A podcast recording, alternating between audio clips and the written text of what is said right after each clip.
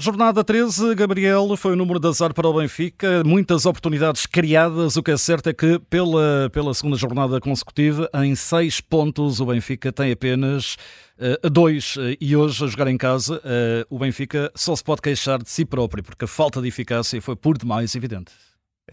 Benfica melhor, Benfica perdulário, ineficaz em termos de concretização e definição face a um Farense bem organizado, com um treinador eh, que conhece eh, bem por dentro as coisinhas do futebol e, particularmente, porque isso também é importante, do futebol português, Zé Mota, e, naturalmente, os jogadores de que dispõem para poder traçar aquilo que é uma estratégia face a um rival superior em termos de, de quantidade e qualidade de jogadores.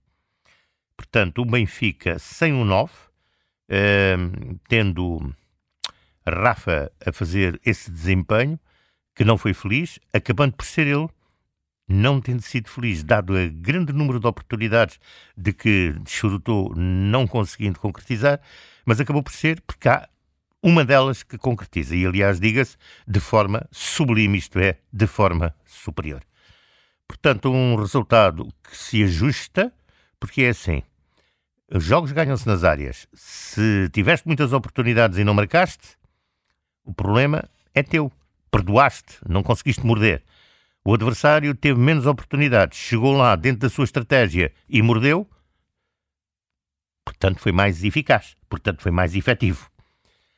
Daí que Benfica e Sporting Farense, uh, num jogo onde o fator tático teve influência, onde o fator desenvolvimento de jogo atacante do Benfica teve influência, independentemente de ser mais pelo flanco direito, um flanco esquerdo, porque a equipa está desequilibrada, um flanco esquerdo que funciona muito pouco, mesmo com a entrada de Gonçalo Guedes, quando se percebia ou pensava que Guedes ia fazer aquele flanco e ia aparecer mais sobre aquele lado, só aconteceu na parte final do desafio.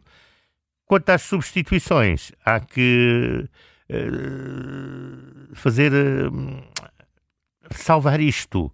A massa associativa não custou da saída do futebolista jovem do Benfica, o João Neves, o João Neves uh, manifestou isso face ao seu treinador e no final da partida, e no final da partida, obviamente que no que é o rescaldo, temos um treinador zangado com a situação e que naturalmente vai dar mais que falar do que o rio de golos que o Benfica perdeu durante este encontro face ao Farense. Uh, em relação a esta equipa do Farense, muito bem orientada, uh, João Mota, uh, aliás, José Mota, acaba por até surpreender. já teve a oportunidade de falar nisso ao longo da transmissão, mas foi até, não foi de caminhão nem de tiro, tentou até jogar de forma arriscada. Não sei se a culpa ter foi bola. do Benfica, exatamente. Não, ter bola, ter bola, e ele disse bem, jogar na profundidade que é algo que irrita, portanto, as equipas maiores. Porque... E sobretudo com um lateral esquerdo como o Morato. Exatamente. pois, mas isso são outras questões, eh, são as questões de preparação da temporada do Benfica, o projeto de temporada do Benfica. Eu recordo-me que no defeso eh, era tudo tão bom, tão bom, que o Benfica aspirava a ser um candidato à Champions. Eh, agora, o que se vê no dia a dia, no jogo a jogo, é que os 69 milhões gastos não correspondem àquilo que são as necessidades do Sport Lisboa e Benfica. Em relação àquilo que foi dito agora no fim pelo uh, Roger Schmidt, mais algo a acrescentar que quer acrescentar? Não, a única coisa que tenho para dizer é que há uma ruptura entre o treinador e os adeptos. Portanto, esta é que é a verdade. Ou o Benfica passa a ter, uh, obviamente, resultados e isto fica, enfim, um pouco uh, amenizado, ou então é uma ruptura total, portanto, entre adeptos, sócios, acionistas, e eu não sei mesmo, depois de da forma tão contundente como foi dado, eu não sei se vai haver ou não um comunicado da direção do Sport Lisboa Benfica. Vamos ficar a aguardar.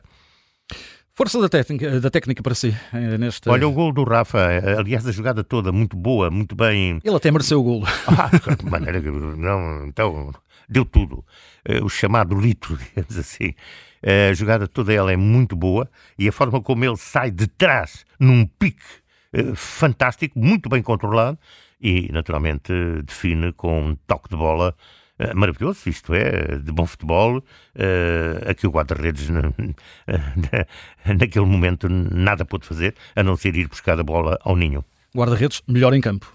Melhor em campo, que fez uma excelente exibição também, há que contar também com esse fator, com essa vertente, mas uh, a questão dos, de, dos remates fora de paus foi de facto demasiado evidente e ficam evidentes os factos de não ter um ponta de lança de raiz e saber que jogo é que de facto o Benfica quer. É muito mais pela direita, esquerda uh, inócua, uh, portanto, saber que equilíbrios é que este Benfica uh, pretende em relação, portanto, a, adversários mais fortes que, com quem se vai encontrar em breve. Uh, nada em, em, relação a ter feito o melhor jogo, porque de facto fez o melhor jogo em relação aos últimos. Faça um Farense valoroso, mas foi curto.